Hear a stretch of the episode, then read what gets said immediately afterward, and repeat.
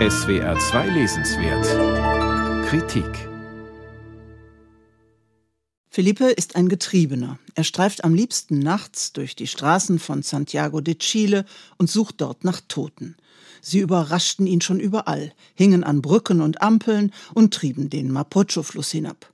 Die Militärdiktatur ist seit gut 20 Jahren vorbei, doch der junge Mann will wissen, wie viele Menschen die Militärs seit Beginn ihrer Diktatur 1974 tatsächlich verschleppt und gefoltert haben.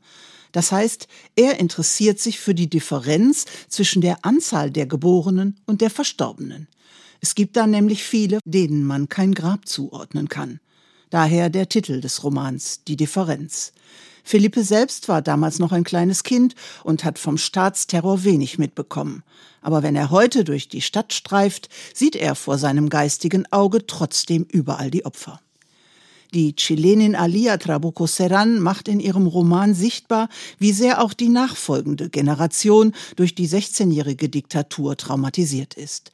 Die heute 38-jährige Trabuco Serran gehört damit zu einer als Hijos, Kinder bezeichneten Gruppe südamerikanischer Autoren und Autorinnen, die sich literarisch mit den psychologischen Langzeitfolgen der Diktaturen der 70er und 80er Jahre auseinandersetzen. Dabei geht es ihnen vor allem um die Bedeutung der Verschwundenen, für deren Angehörige sowie für das kollektive Gedächtnis von Ländern wie Chile, Argentinien oder Brasilien.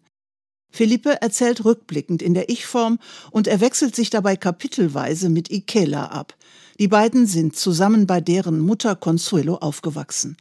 Unheilbar krank hatte Felipes Großmutter ihn als elternlosen kleinen Jungen bei Consuelo abgeliefert. Weil sie es der Großmutter schuldig gewesen sei, sich zumindest um das Kind zu kümmern. Erst im Laufe des Romans erfährt die Leserschaft, warum das so war.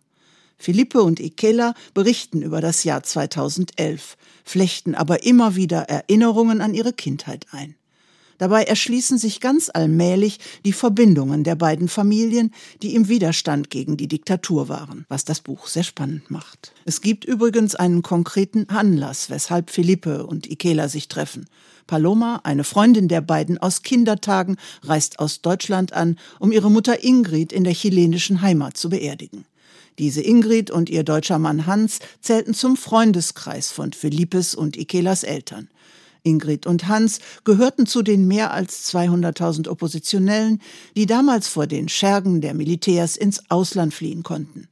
Das Flugzeug mit Ingrid Sarg kann nun wegen einer Aschewolke über Santiago nicht landen und kommt nur bis ins argentinische Mendoza. Der Vulkan Puyehue hatte im Juni 2011 diese Aschewolke tatsächlich verursacht. Man kann sie aber im Roman auch als Metapher lesen. Noch immer liegt der Geist der Diktatur wie eine Aschewolke über dem Land und hindert die Menschen daran, sich frei von Angst zu fühlen. Philippe, Ikela und Paloma mieten einen Leichenwagen, um Ingrid Sarg in Mendoza abzuholen. Eine Höllenfahrt unter der Asche und ein Horrortrip für die drei.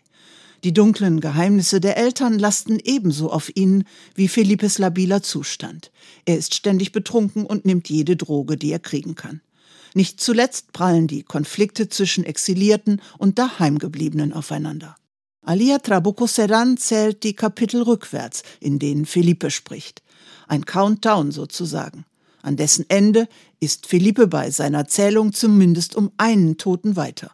Wen interessieren hier und heute die Folgen der chilenischen Diktatur, mag man fragen.